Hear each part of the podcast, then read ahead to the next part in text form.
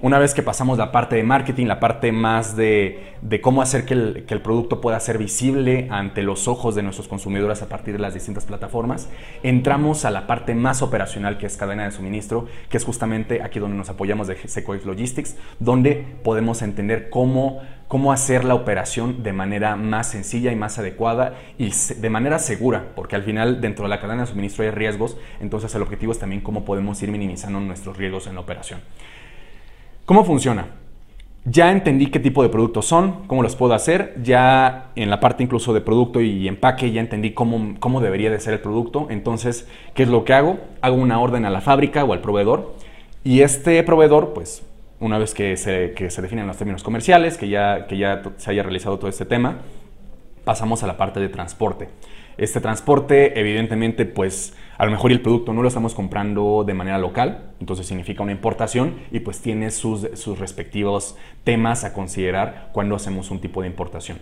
Una vez que llegaron los bienes, entonces va a haber una función de almacenaje.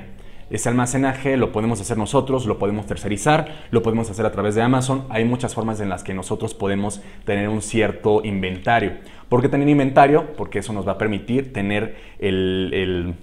la respuesta adecuada a los, a, los requerimientos que tengamos de nuestros, eh, de nuestros clientes. El ideal es no tener inventarios, sin embargo, hay una necesidad también de tener inventarios para que podamos responder de forma adecuada a las necesidades de la empresa. Y después de que pasan este almacén, pues hay otra, hay otra área de transporte que es, se le conoce también como la última milla o, el transporte que hace que los productos lleguen al consumidor final. Entonces, si vemos también arriba, viene otra función que es el producto listado.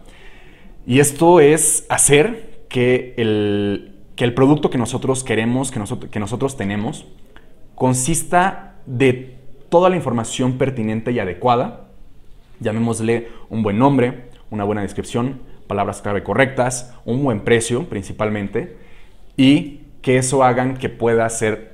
visto por el consumidor y que podemos hacer que aparezcamos en los primeros lugares. Entonces el consumidor va a, entrar a la plataforma, llamémosle un Amazon, llamémosle un Mercado Libre, eh, llamémosle nuestra página web y entonces va a hacer la compra y una vez que hace la compra pues viene un tema de cuánto nosotros estamos teniendo de ventas o cuánto producto se nos está desplazando. En este proceso en el que yo tengo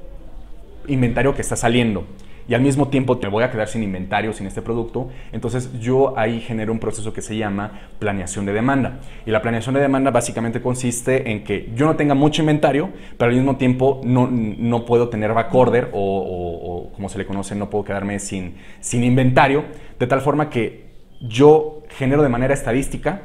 cómo podemos tener la mayor cantidad de inventario o la menor cantidad de inventario pero que tampoco estamos en riesgo de, no caer en inventario. Ese ciclo se le llama la planeación de demanda y entonces el, resultado de esta planeación de demanda es la cantidad de, productos que le voy a solicitar yo a la fábrica para que me esté mandando. Son varias cuestiones a considerar, porque ahí es un tema de considerar los tiempos, considerar cuánto inventario tengo, cuánto inventario sale, si está creciendo, si viene alguna temporalidad. Entonces es un proceso que también tenemos que, manejar de manera adecuada para que yo no corra el mayor riesgo que es quedarme sin inventario y pues incluso en plataformas como Amazon, en, cualquier plataforma, quedarte sin inventario de un producto bueno es, el peor error que puedes cometer porque es básicamente fracasar tu operación. Y Aunado a esta parte de la planeación de demanda, viene lo que son los datos de mercado y esos datos de mercado pues es justamente cómo, cómo está interactuando mi consumidor, si mi consumidor está, está queriendo este tipo de tendencia. De esto, esto, esto viene de la parte de marketing,